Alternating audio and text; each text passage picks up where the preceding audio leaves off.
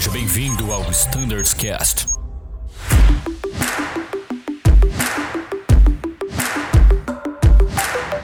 Fala pessoal que acompanha o Standards Cast, sejam todos muito bem-vindos. Esse é mais um episódio do ATR em que vamos comentar um pouco sobre a RST Charlie do nosso simulador.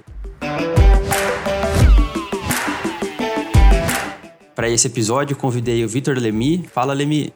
Oh, tudo bem, obrigado pelo convite. Imagina, a gente que agradece. Também com a gente aqui hoje o Carlos Gerd. Fala, Gerd. E aí, Brunão, tudo bem? Fala, pessoal. Muito obrigado pelo convite. Tamo aí. Valeu. E para me ajudar hoje na entrevista, convidei o Thiago Besdorf. Fala, Tiagão. Fala, Bruno. Fala, Gerd. Fala, Lemi. Tudo tranquilo? É um prazer imenso estar aqui hoje como entrevistador.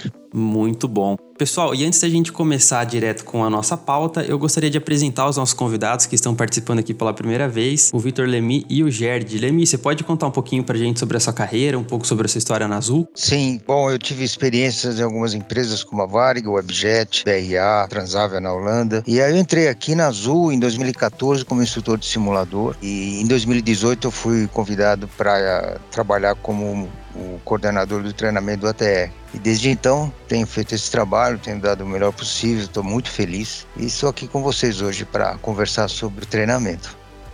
Isso aí, Lemi. Até não estava na pauta, mas eu gostaria de falar. Eu entrei na TR, estou há quatro anos e eu vejo que esses últimos tempos aí o treinamento evoluiu muito. Eu só escuto elogios de todos, todos os pilotos aí. Um muito obrigado em nome de todos a esse excelente trabalho que você vem desempenhando. E Gerd, por favor, se apresente pra gente. E aí, pessoal, eu sou o Carlos Ged, tô na Azul há mais de oito anos. É, trabalhei alguns anos como especialista de treinamento ATR e ultimamente eu tenho ajudado aí como instrutor de solo no ATR, trabalhando em ground school, periódico, essas coisas. E estamos aí para ajudar. Isso aí, pessoal. Gerd que é responsável aí por todo o treinamento, todas as, as aulas, material também excelente, Gerd, muito bom. Agora, pessoal, vamos diretamente à nossa pauta. Vamos falar um pouco sobre o treinamento Charlie. Esse treinamento ele vai entrar em vigor no simulador da TR e nas demais frotas a partir de janeiro do ano que vem. E eu vou direcionar essa primeira pergunta direto para o Lemi. Lemi, vamos falar um pouco sobre Unreliable Airspeed Indication. É uma das panes mais trabalhosas que nós temos no nosso treinamento. Você poderia comentar um pouco como o piloto consegue identificar essa pane? Sim, eu posso. Bom, realmente é uma pane que o pessoal fica preocupado já até com o nome. É o, que começa a ser complicado é falar o reliable. Né?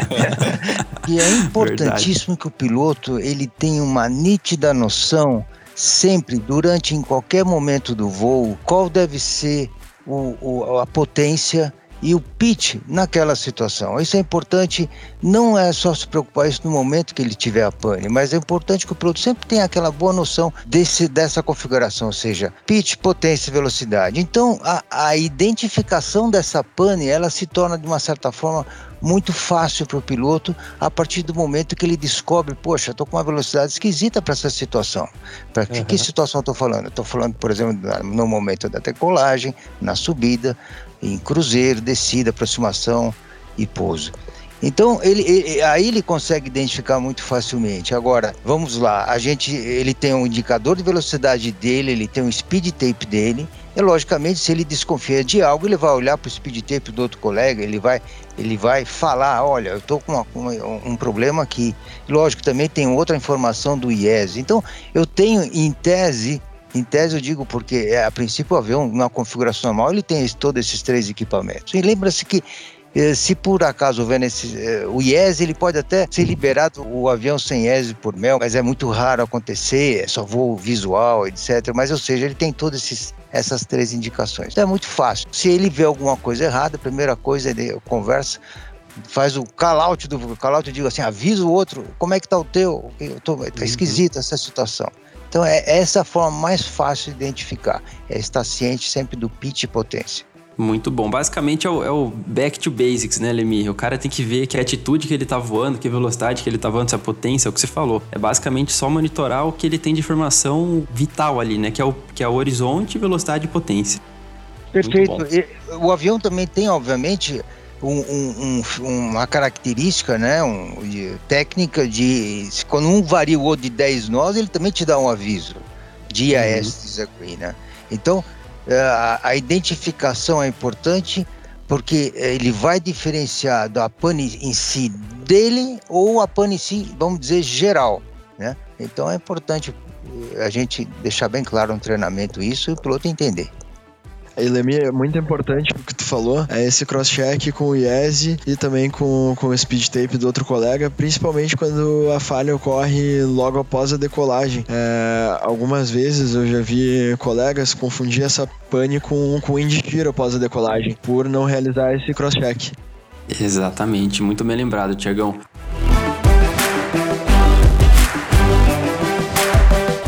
Agora, por falar em, em, fase de decolagem, o wind shear, uma coisa que, que me veio à cabeça aqui é a questão do stall. Agora, eu vou perguntar essa para você também. O stall, consequentemente, pode ser uma pane relacionada a esse Unreliable Speed Indication, né? Você pode, é, não sei, estar desatento no momento e isso pode levar a um stall. É, agora, vamos comentar o que, que poderia causar a ativação, a atuação, no caso, né, do stick pusher ou do stick shaker. Seria só indicação de velocidade? Não, né, vamos, entender que o avião estola devido a ele estar numa, num ângulo de ataque.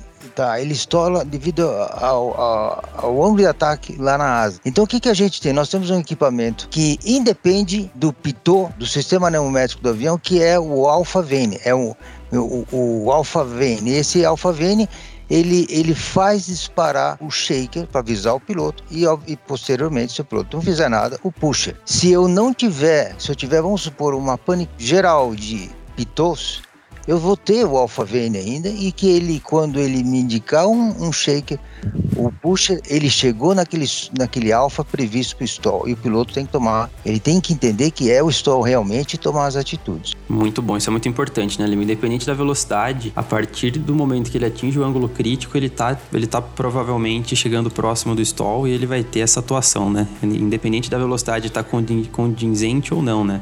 Exatamente, exatamente. Isso é, é, é, é, importante a gente deixar claro e, e, e, e o, o, piloto fica muito tranquilo, né? E, sabe, bom, vou estolar ou não vou estolar, etc e tal. E ele, se não estolou, se não tocou o shaker, é, é porque o alfa ele está abaixo do alfa previsto, foi tocar o shaker.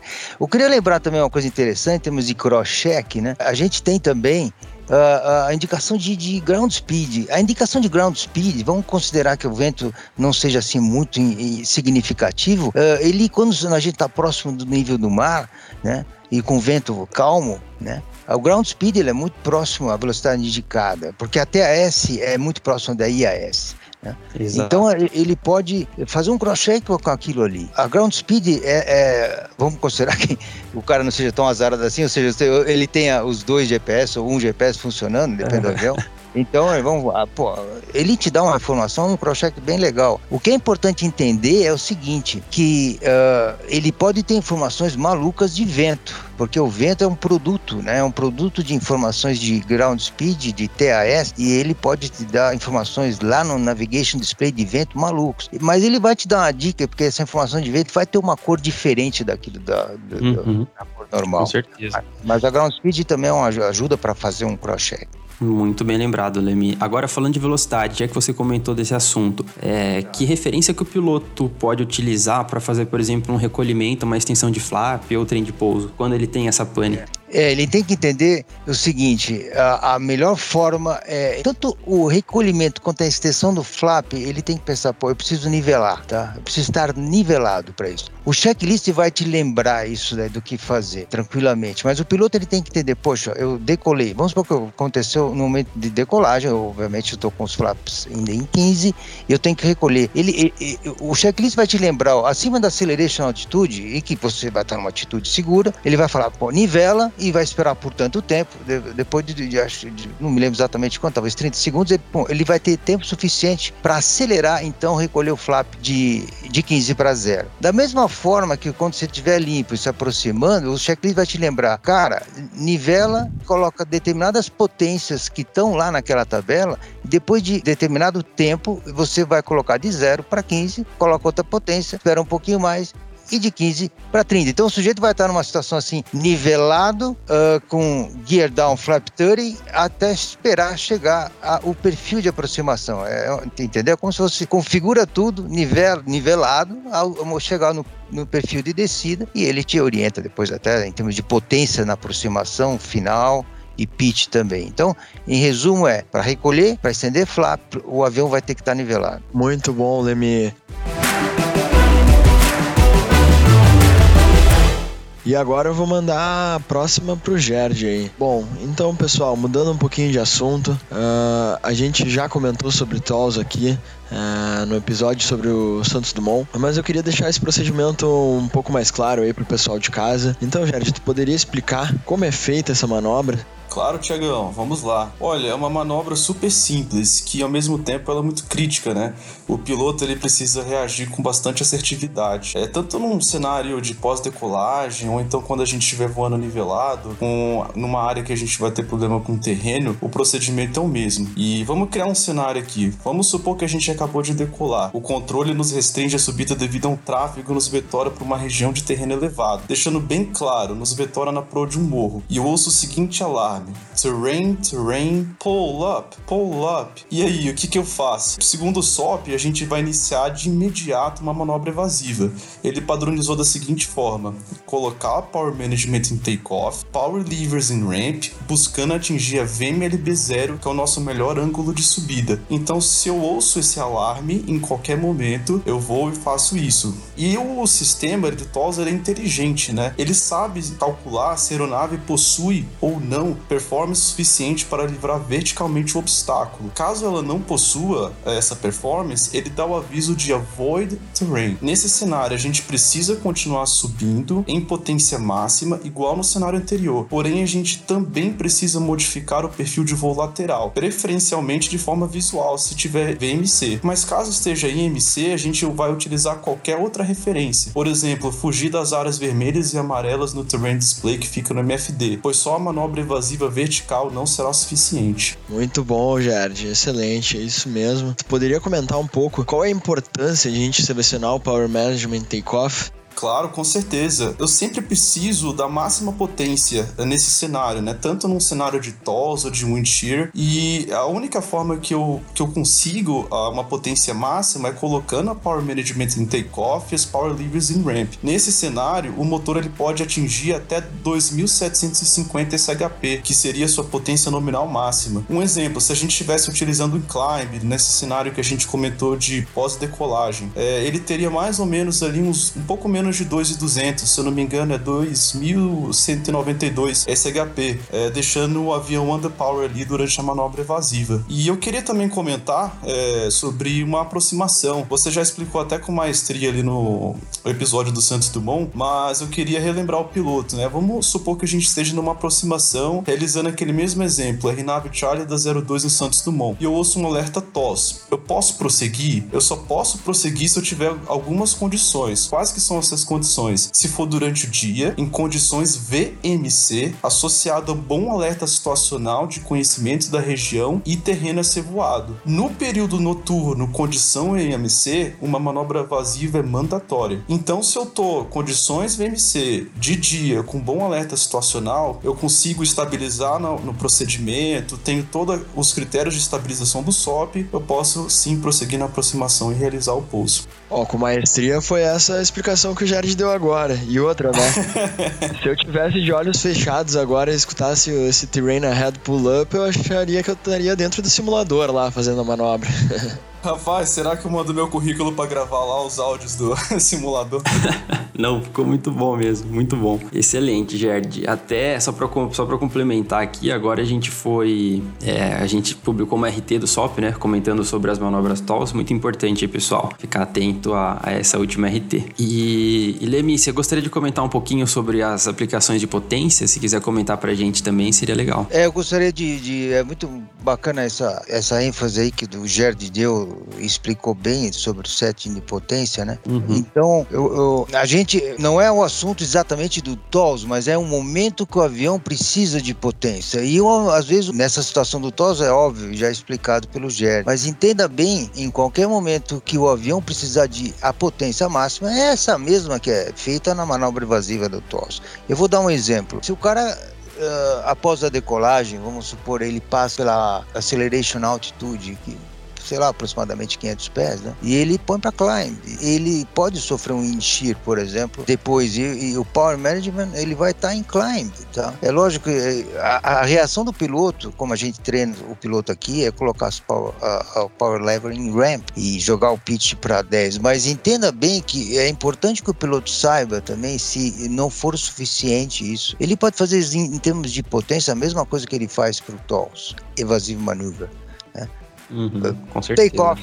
E, e, joga para take off, porque ele vai ter o máximo. É, é importante enfatizar isso. Uma coisa interessante também falar do TOS é que, vamos supor que se ele decola num lugar que tem montanha, mas ele também está, infelizmente, eh, com umas formações meteorológicas significativas naquela região da decolagem e que tiver o aviso TOS ou na aproximação, por exemplo, né? E, uhum. e é aí que dá o pull-up, quando tem esse aviso TOS, aquele, aquele, aquele eco radar que o Pilot Fly tem vai sair e vai entrar o T-Rain. Então, Exato, muito bem lembrado. É, e isso é importante porque o foco é esse, lógico, é terreno. Eu prefiro entrar dentro de uma nuvem pesada do que dentro de uma montanha, é óbvio, né? Mas, a, mas é importante que a partir do momento que você consegue subir suficientemente bem e que o fly lembra, ó, oh, cara, tô sem radar aqui, põe no teu lado mesmo, só pra gente ver se a gente não vai estar numa proa de uma formação. Coloca o weather radar no teu lado entendeu? Depois, depois ajusta pro, pro Pilot Fly, etc. Então eu queria lembrar isso. Perfeito, Lemir. Muito bem lembrado. É, no momento de cessar a manobra, vale a pena lembrar de retornar aí pra, pra weather. Exatamente. Não só pra weather, mas pra fase de voo que você estava, né, pessoal? Se você estava subida, volta as manetes pra norte, seleciona o Power Management em Climb ou em Cruise, se tiver em cruzeiro. Isso é muito importante também. É, e a comunicação ATC também, não esquecer, né? Sempre lembrando de voar, navegar e comunicar. Assim que terminar o voo e a navegação, essa parte mais crítica é comunicar o ATC o que está acontecendo ali, né? Muito bem lembrado, Gerd. Muito bem, então, pessoal. Infelizmente, o nosso tempo está encerrado neste primeiro episódio, mas a gente continua esse bate-papo no podcast a seguir. Fiquem ligados em caso de dúvidas, críticas ou sugestões, vocês já sabem o e-mail standardscast.voiazul.com.br. Muito obrigado, fiquem ligados e tchau!